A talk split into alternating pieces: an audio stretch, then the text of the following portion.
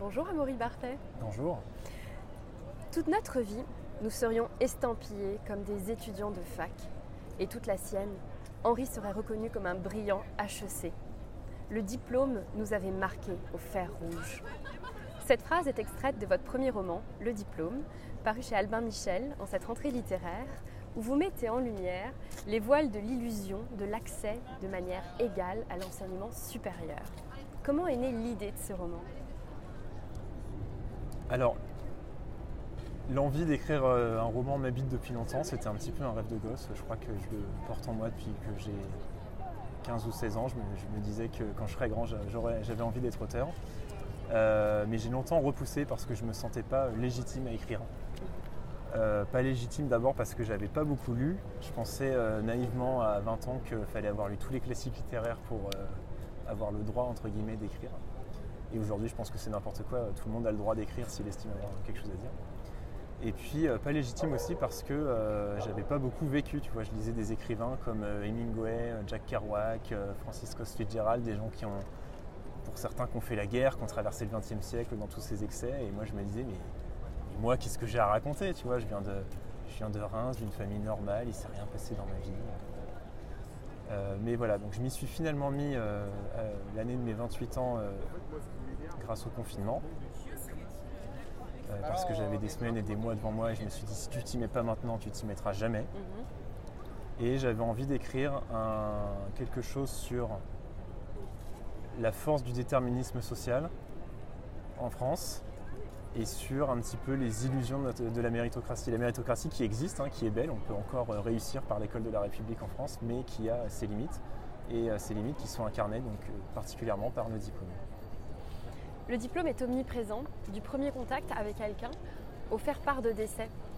Vos personnages y sont sans cesse confrontés, mais votre protagoniste, Guillaume, s'interroge sur la valeur réelle de ce document deux perspectives s'opposent au fil des pages. Est-ce la pierre angulaire de la méritocratie et de l'égalité en droit ou le symbole d'un système de privilèges qui nourrit une dynamique de cooptation et donc d'exclusion? Pourquoi était-ce important pour vous de nourrir une réflexion sur l'accès à l'enseignement supérieur à travers ce roman? Alors c'était important, c'était surtout naturel parce que euh, je baigne dans ce milieu professionnel depuis 5 ou 6 ans. J'ai travaillé euh, longtemps au Conseil de l'évaluation de l'enseignement supérieur, donc c'est une autorité publique qui évalue les, universités et les grandes écoles. J'ai un peu fait le tour de France des facs, des écoles de commerce, des écoles d'ingénieurs, et j'ai découvert un, monde euh, bah, d'inégalité profonde, euh, où les fractures sociales sont très visibles. Et ça se matérialise souvent dans une anecdote qui révèle toute la valeur du diplôme en France. Quand euh, tu vas aux États-Unis, on te demande souvent en entretien d'embauche ce que tu sais faire. Et en France, on te demande de quelle école tu sors. Mm. Alors je pense que c'est un peu caricatural, hein. je ne sais pas si c'est toujours comme ça, mais il y a quand même un fond de vérité. Et donc euh, j'avais envie d'écrire quelque chose sur euh, ce diplôme qui, si tu es du bon côté de la barrière, tu as fait HEC, Polytechnique, Normal Sup, Grande École, ça peut t'ouvrir toutes les portes pour le restant de ta vie. Et si tu es de l'autre côté, si tu as fait une petite université de province, ça peut constituer un plafond de verre pour toi et tu peux être enfermé dans une case dont c'est difficile de sortir. À plusieurs reprises pendant ma lecture, j'ai eu la sensation d'être au théâtre, la spectatrice d'une comédie grinçante dans une mise en scène orchestrée par votre protagoniste, Guillaume, qui se base sur un postulat de départ la plupart des métiers s'apprennent sur le tas. Un metteur en scène qui, à mes yeux, laisse sa place de personnage principal aux personnages féminins, notamment Nadia et Anaé. Pourquoi avez-vous choisi d'écrire de son point de vue quel recul avait-il ou de quel recul manquait-il qui vous semblait intéressant pour nous guider dans les mécanismes de cette histoire? Alors c'est vrai que le personnage principal de cette histoire, le vrai, c'est Nadia en fait, c'est pas Guillaume. Euh, et j'avais hésité à écrire de son point de vue à la première personne, euh, mais je ne l'ai pas fait parce que bah, déjà ça n'aurait pas été naturel pour moi, je suis un homme. Et puis j'aurais eu peur que ça sonne faux parce que euh, bah, non seulement je suis un homme, mais je suis un homme blanc, je suis un homme euh, blanc issu d'un milieu plutôt favorisé, et le personnage de Nadia, c'est une femme d'origine maghrébine euh, qui vient d'un milieu populaire, donc là la pente était un peu glissante, il y avait un problème de légitimité, et je n'avais pas envie d'écrire des bêtises. Donc c'est pour ça que je l'ai mise à distance en quelque sorte. Mm-hmm. Et, l'histoire est racontée de la part d'un narrateur qui me ressemble un peu plus, même si c'est pas moi. Hein parce que c'est quand même un vrai salaud. mais voilà. Anna et Nadia sont deux personnages confrontés à la même problématique, le manque d'argent pour poursuivre le diplôme qui les mènera à la profession qu'elles souhaitent, à laquelle elles répondent de manière très différente. L'une en se prostituant pour répondre au coût des études qu'elle entend poursuivre, et l'autre en y renonçant et acceptant la maigre perspective qui s'offre à elle comme vendeuse dans le prêt-à-porter. Comment est-ce que ces deux personnages, qui ne se rencontrent pas, et leurs choix se répondent pour vous Alors c'est vrai que ces deux personnages sont très antagonistes, et c'est un antagonisme euh, qui est très visible, hein. c'est vraiment l'eau et le feu. Donc d'un côté, on a Anae qui est euh, l'escort girl, euh, la femme forte qui sait ce qu'elle veut, qui est assurée, qui mène les hommes par le bout du nez. Et de l'autre côté, on a Nadia qui est la vendeuse, mal assurée, qui n'a pas trop d'ambition, qui doute toujours, qui se fait tromper par tous ces mecs. Donc c'est vraiment, bah, c'est la blonde et la brune. Et pour pour reprendre le titre d'un film de la nouvelle vague, c'est la maman et la putain, si on veut faire des allégories un peu archétypées. Euh, et le narrateur, Guillaume, il est toujours tiraillé entre ces deux femmes, un peu comme dans les dessins animés où euh, quand le personnage doit prendre une décision, qu'il est face à un dilemme, il a sur son épaule gauche euh, un petit diablotin tout rouge qui lui dit de prendre la mauvaise décision, de penser à lui, etc. Et puis sur l'épaule droite, il a un petit angelot tout gentil qui lui dit de penser aux autres. Donc il est toujours tiraillé, il est toujours face à ce dilemme. Et ça renvoie à un dilemme plus général en fait qui est au cœur du bouquin, qui est est-ce qu'on a le droit de. Enfin, qui est, qui est sur la quatrième de couverture pour mhm. réparer l'injustice, est-ce qu'on a le droit à l'imposture? Et pour s'extraire de sa condition sociale, est-ce qu'on a le droit de reprendre par la force ce que la société nous a refusé? Mhm. Le personnage de Nadia est touchant par ses nuances. Ce n'est pas une histoire à la Pygmalion de George Bernard Shaw. Guillaume ouvre simplement une porte qui est autrement condamnée à Nadia. Mais c'est elle qui travaille, c'est elle qui fait, qui se transforme dans un environnement qui l'épanouit, qui lui permet d'évoluer. Lui se contente de s'accrocher à la vague et entretient un rapport aux autres très proche d'une forme d'économie de marché. Il déclare Je n'étais définitivement pas un investissement rentable. Comment est-ce que vous avez construit le rapport entre Nadia et Guillaume? Je voulais que ce rapport soit évolutif, c'est une règle d'or du scénario. Dans toutes les bonnes histoires, les relations entre les personnages se transforment. Elles ne sont pas les mêmes au début et à la fin. Et donc là, au début, euh, leur relation est plutôt touchante. Hein. Ils se rencontrent à la salle de sport, c'est un peu coup de foudre. Euh, ils vont boire un verre, ils tombent amoureux. Et puis euh, Guillaume est révolté par ce arrive à Nadia. Il est révolté que cette femme si talentueuse, si brillante, soit smicarde.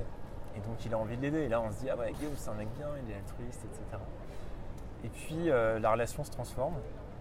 Et dans la deuxième partie du roman, elle devient, euh, elle devient carrément toxique.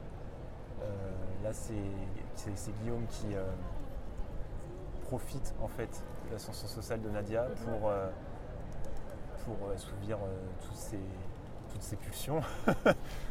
qui va voir une escort girl, qui pioche dans son salaire allègrement, qui, lui, qui, qui la trompe, qui lui ment, etc. Et là, la relation devient toxique et, Guillaume, comme, tous les, comme toutes les personnes toxiques, n'a même pas conscience de l'être dénonce chez les autres, il en profite allègrement. Absolument, et en ce sens, c'est un vrai hypocrite.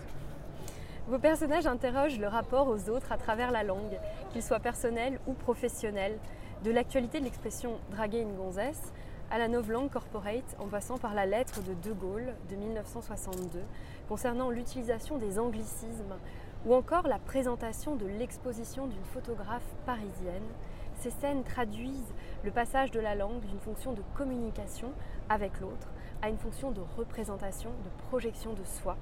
Est-ce par la langue que commence l'imposture? Oui, bien vu. Oui, euh, je trouve qu'un imposteur euh, doit toujours être extrêmement vigilant à la langue qu'il emploie. Euh, ça concerne évidemment Nadia quand elle change de milieu social, elle doit adopter les codes des hautes sphères parisiennes et donc ça nécessite de faire attention au vocabulaire qu'elle mobilise, à son langage corporel, à, la façon dont, elle s'exprime en général. Mais ça concerne aussi d'autres imposteurs dans le roman qui sont moins visibles mais euh, vous les avez vus. Mhm. Euh, par exemple cette photographe parisienne qui, euh, qui est très fière de faire son expo de photos qui sont pourtant d'une banalité sans nom et qui en mobilisant tout le vocabulaire artistique un peu pompeux, réussir à enfumer le public en faisant croire que c'est du grand art, que c'est très profond, etc. Donc oui, la langue est importante pour euh, donner l'illusion autour de soi. Nadia conjugue un verbe dans le roman à tous les temps, le verbe croire.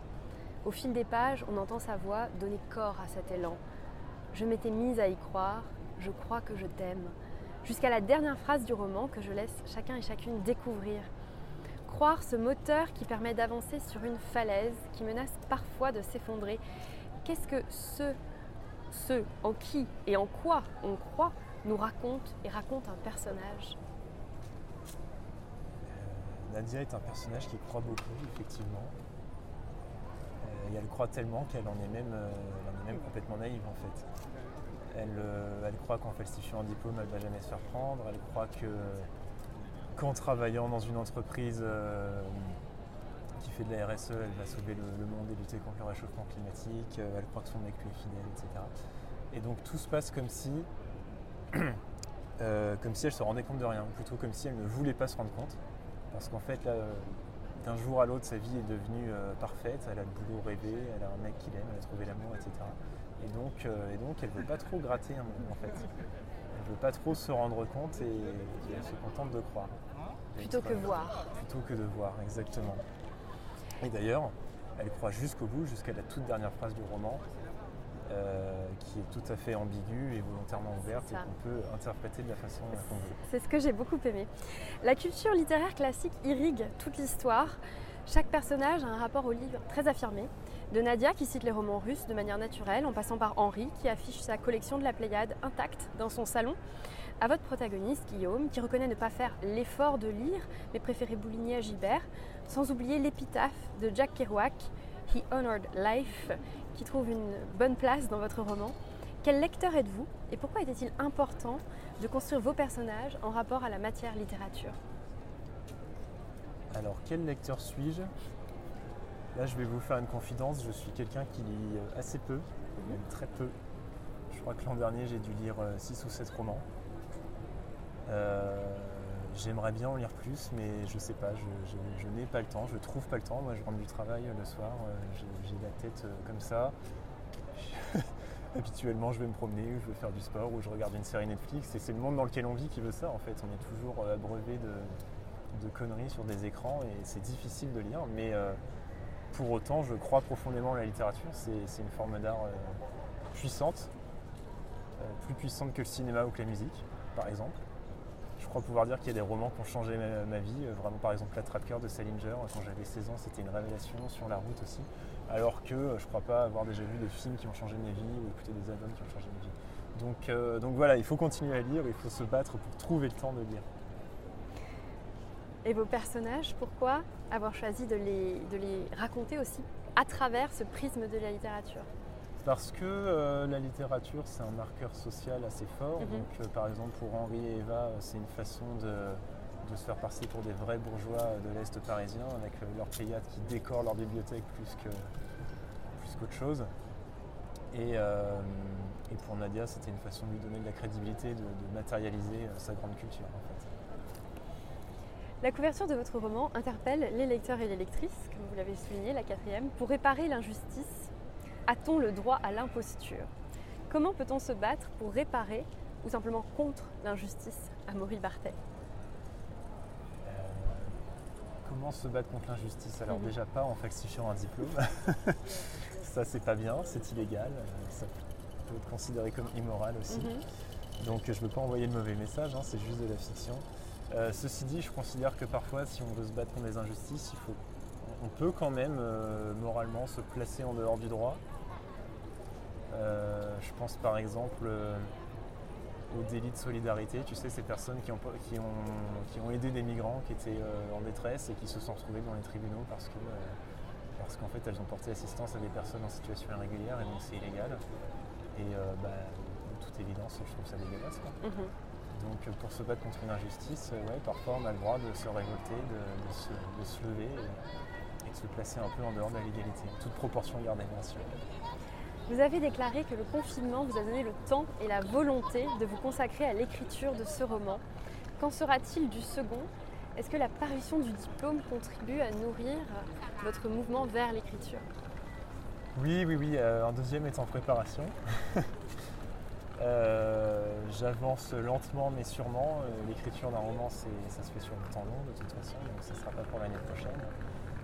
je sais préfère pas révéler le thème du roman, mais je peux simplement dire que je voudrais conserver le même style parce qu'il est naturel pour moi.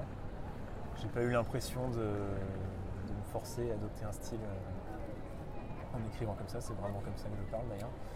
Et euh, j'ai envie que ça continue aussi d'aborder des thématiques contemporaines, possiblement sur une injustice, je sais pas. Finalement, quel livre, quel écrivain, quelle écrivaine nous invitez-vous à lire ce soir? Eh bien, peut-être le dernier livre que j'ai lu, qui m'a vraiment soufflé, qui était génial, qui est un recueil de nouvelles de Nicolas Mathieu, qui s'appelle, la première nouvelle s'appelle Rose Royale et la deuxième s'appelle La retraite du juge Werner, je crois, quelque chose comme ça, un nom allemand, et euh, que j'ai trouvé euh, absolument sublime. Et pour le coup, euh, Nicolas Mathieu, c'est l'un des rares qui mérite vraiment son prix concours. Merci beaucoup, Amaury Bartet. Merci à toi.